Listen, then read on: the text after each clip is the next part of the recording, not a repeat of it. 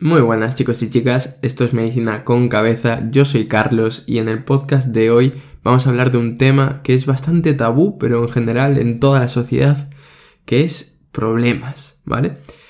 He hablado de mi resultado en el MIR, he hablado de mis consejos, he hablado de muchas enfermedades, diagnósticos diferenciales y en algún momento he dejado entrever que mi preparación no fue perfecta, ¿vale? De hecho creo que sí que he dicho que falleció mi abuela durante la preparación, ¿no?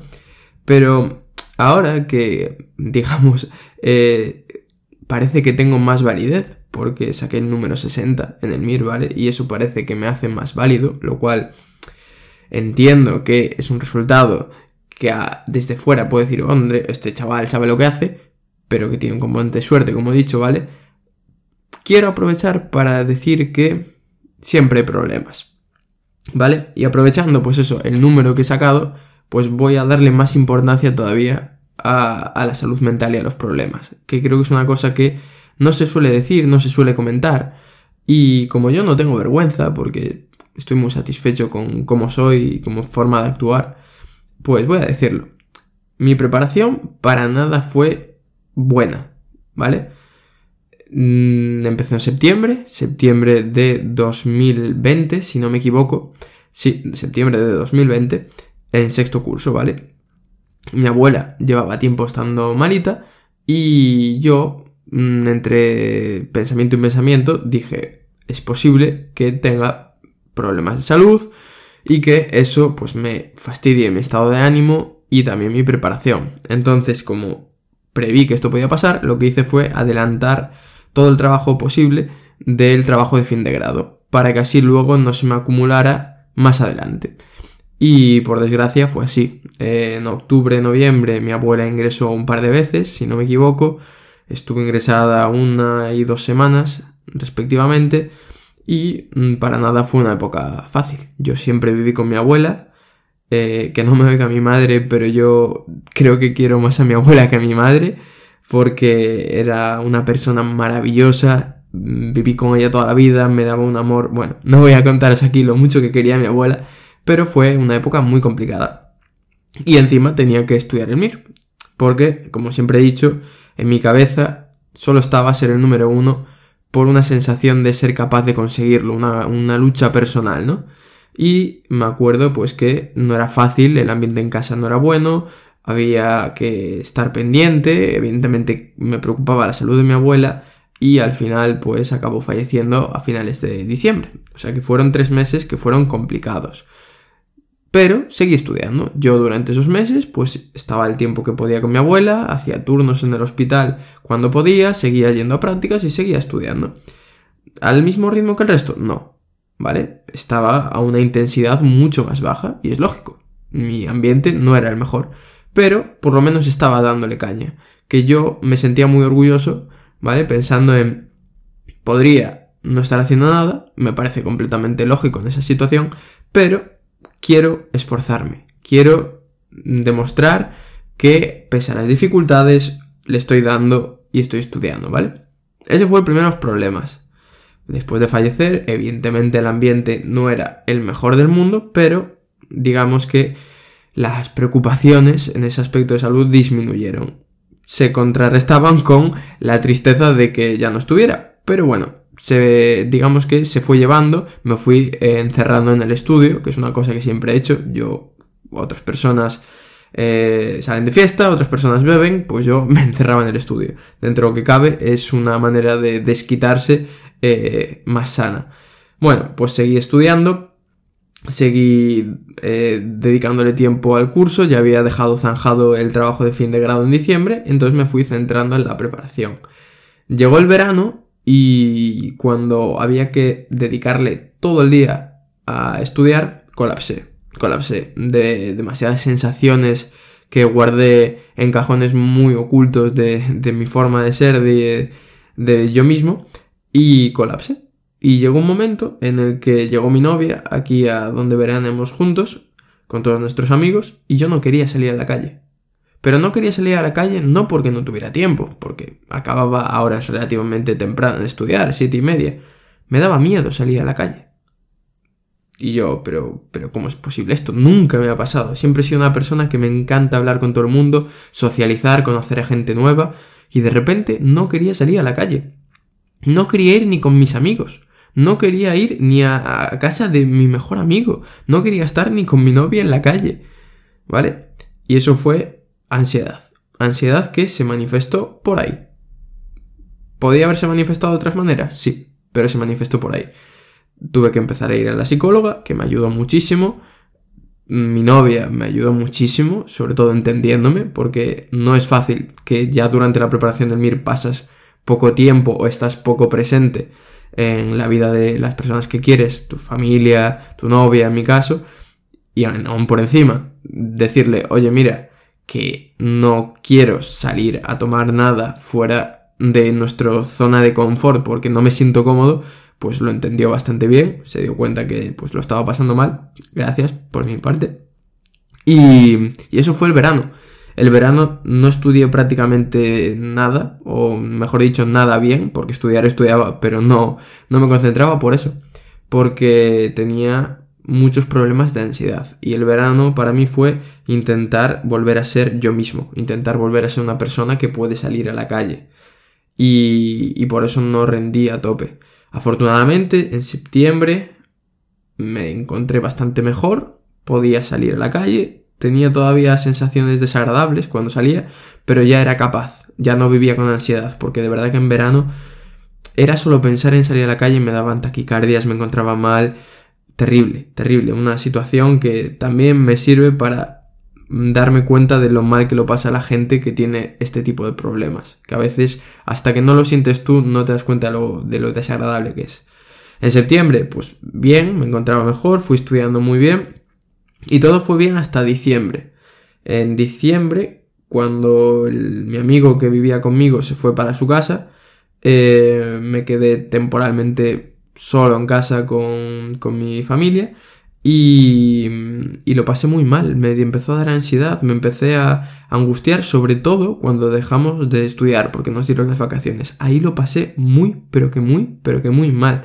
Yo creo que fue romper con la rutina, eh, que esa rutina de estudio tan exigente me permitía vivir en una especie de burbuja que colapsé. Empezaron a descontrolárseme las migrañas, empecé a tener migrañas todos los días, por lo menos el aura, eh, cuando me daba el aura de visual que tengo, que básicamente es que no veo, veo muy borroso, como si me quitaran las gafas, pues mm, me ponía muy nervioso, eh, me daba ansiedad, me daban taquicardias, luego me daba la migraña, bueno, terrible, terrible, terrible, terrible. Fui dos veces a urgencias, y no solo eso, sino que me apareció un acúfeno, ¿vale? Que básicamente es un zumbido. Me empezó un zumbido en el oído izquierdo, que a día de hoy Estamos en este momento cuando lo estoy grabando a 13 de marzo, todavía lo tengo, voy a ir al otorrino a ver por qué es, porque ya fui en su momento y me dijeron que bueno, que era el estrés, pero ahora mismo estoy bastante relajado y lo sigo teniendo y es bastante desagradable, pero bueno, se me juntaron las migrañas con que me ponía muy nervioso y eh, lo del zumbido, ¿vale? Imagínate eso el mes antes del MIR, con la presión de, oye, que quiero ser el número uno. No nos olvidemos que en todo momento yo decía, quiero ser el número uno. Y, y colapsé, colapsé. Afortunadamente colapsé durante las vacaciones, lo que me permitió eh, reestructurarme un poquito a nivel cerebro, a nivel eh, hablar con mi novia para que me, me escuchara simplemente, con mi madre, con mis amigos, y así cuando acabaron las vacaciones seguí estudiando. ¿Vale? Seguí estudiando con migrañas, de hecho me tuvieron que eh, pautar los triptanes, etcétera, por si eh, me daban durante el MIR, lo cual yo al MIR fui full equip, como digo yo, llevé paracetamol, ibuprofeno, triptanes, eh, vamos, poco más me tuve que llevar allí una bombona de oxígeno. Afortunadamente en el MIR solo tuve un ataque de ansiedad, ¿vale? Solo, entre comillas. Pero, pero eso, eso fue mi mes antes del examen. Durante el mes de enero también eh, intenté controlar mucho mi, ansiedad, eh, sobre todo me daba ansiedad a las 12 de la mañana, que curiosamente a mi mejor amiga también le pasaba, y llegamos a la conclusión de que era porque ya llevábamos trabajando toda la mañana y nos dábamos cuenta de todo lo que nos quedaba por hacer ese mismo día. Y entonces a partir de la quinto sexto día de enero eh, lo que empecé a hacer fue ir a caminar a las 12 de la mañana. Cuando me daba la ansiedad, me iba a caminar porque no, no tenía energías para salir a correr y eso que a mí me encanta correr. De hecho, corrí un maratón cuando tenía 19 años, o sea, me encanta correr. Y no tenía energías, no tenía ganas, no tenía ilusión por, por hacer deporte. Y, y seguí estudiando. Eh, afortunadamente fui controlando la situación, lo pasé tremendamente mal. De hecho, cada vez que lo pienso, digo, uff no quiero volver a eso, pero mm, todos los días me levantaba con miedo de que me diera una migraña, con miedo de no poder estudiar, porque no solo es el pasarlo mal, porque la migraña duele bastante, sino el ¿y si pierdo el día de estudio? Porque en aquella época era un día por asignatura. O sea, si hoy no estudio, pues no repaso neumo. Si hoy no estudio, pues no repaso trauma. Por ejemplo, o sea, que encima es mucho obvio. Y lo pasé realmente mal. Afortunadamente, la semana antes del MIR eh, estuve bastante bien, eh, con lo de ir a caminar, etc. Y dándome cuenta que ya se acababa todo el proceso de estudio en MIR, me fui encontrando bastante bien. Y, y la semana del MIR me encontré muy bien. Me encontré muy bien, bastante relajado, trabajando mucho. Intenté tener muy poquito tiempo libre, precisamente para, para que no me pudiera dar esa ansiedad que me había dado cuando había estado de vacaciones. Y el problema vino el día del MIR. El día del MIR estaba súper contento, estaba motivado, estaba alegre. Eh, comí con mi amigo con el que siempre he vivido durante la carrera, eh, comimos súper bien una crepe, me acuerdo. Eh, estaba todo muy rico, fuimos al examen, estaba tranquilísimo, me senté en mi sitio, dije, bueno, Carlitos, has estudiado, has trabajado, te lo mereces, te va a salir bien. Y me dio un ataque de ansiedad a mitad de examen porque había gestionado muy mal el tiempo y notaba taquicardia, palpitaciones, me planteé ir al baño a echarme agua, me planteé preguntarle a la examinadora si tenía alguna benzodiazepina o algo para tranquilizarme, me planteé abandonar el examen. Y tú dirás, a ver, flipado, que eres un flipado. Sacaste el número 60 y me estás diciendo que te planteaste abandonar el examen. Sí, sí, sé que suena raro, sé que suena que me estoy yendo por las ramas, pero no, me planteé abandonar el examen porque no, no podía, no reaccionaba, mi cerebro no funcionaba, me quedaban 100 preguntas, me quedaban 80 minutos, bueno, no sé si era así, creo que eran 100 preguntas y 120 preguntas y 100 minutos, sí, eso, me quedaban 120 preguntas y 100 minutos, que nunca me había pasado ir tan mal de tiempo, me empecé a agobiar, que si no iba a conseguir mi objetivo, que si había preparado toda, eh, todos estos 18 meses para ser el número uno y que no me iba a dar, que no iba a acabar el examen, que cómo iba yo a llegar a casa así. Todo eso se me pasó por la cabeza y al final dije, pues mira, tira para adelante y por lo menos estas dos horas haz algo. ¿Sabes? No te vayas, haz algo y haz lo que puedas. Al final terminé el examen y curiosamente hacerte sobre todo esas preguntas en las que tuve menos tiempo. Quizás es porque me dio menos tiempo a darle dos vueltas y acabar fallándola por darle dos vueltas, o porque el destino me dijo, mira, te lo mereces, chaval, pero, pero fue así. Y, y llegado a este punto, ¿vale? Mm, digo, ¿por qué ha hecho este, este podcast? Para que tú, cuando escuches a esto, a esto, digas, joder, pues este chaval lo pasó mal, ¿no? Bien no lo pasé durante la preparación. En muchos momentos sí, ¿eh? Y la preparación la llevé bastante bien, excepto en estas cosas. Pero hay problemas. Hay problemas. Y yo, que afortunadamente he tenido muy buen número, he tenido bastantes problemas y he salido adelante. Si tú tienes problemas, confía en ti. Evidentemente hay problemas y problemas. Y si tienes que dejar la preparación porque esos problemas son muy importantes, déjala. ¿Vale? Es una preparación al fin y al cabo. Mires ahí todos los años, no te preocupes. Pero que seas consciente de que porque tú estés teniendo un problema puntual o hayas tenido una mala etapa, no significa que te vaya a salir mal examen. No, no, no.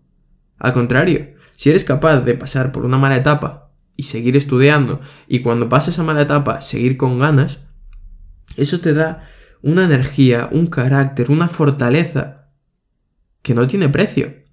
Es verdad que es mejor no pasar por malas etapas, ¿vale? Y no tener que desarrollar ese carácter. Pero ya que lo estás pasando, desarrolla ese carácter.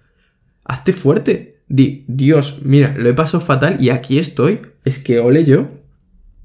Y de verdad, al final, vale la pena.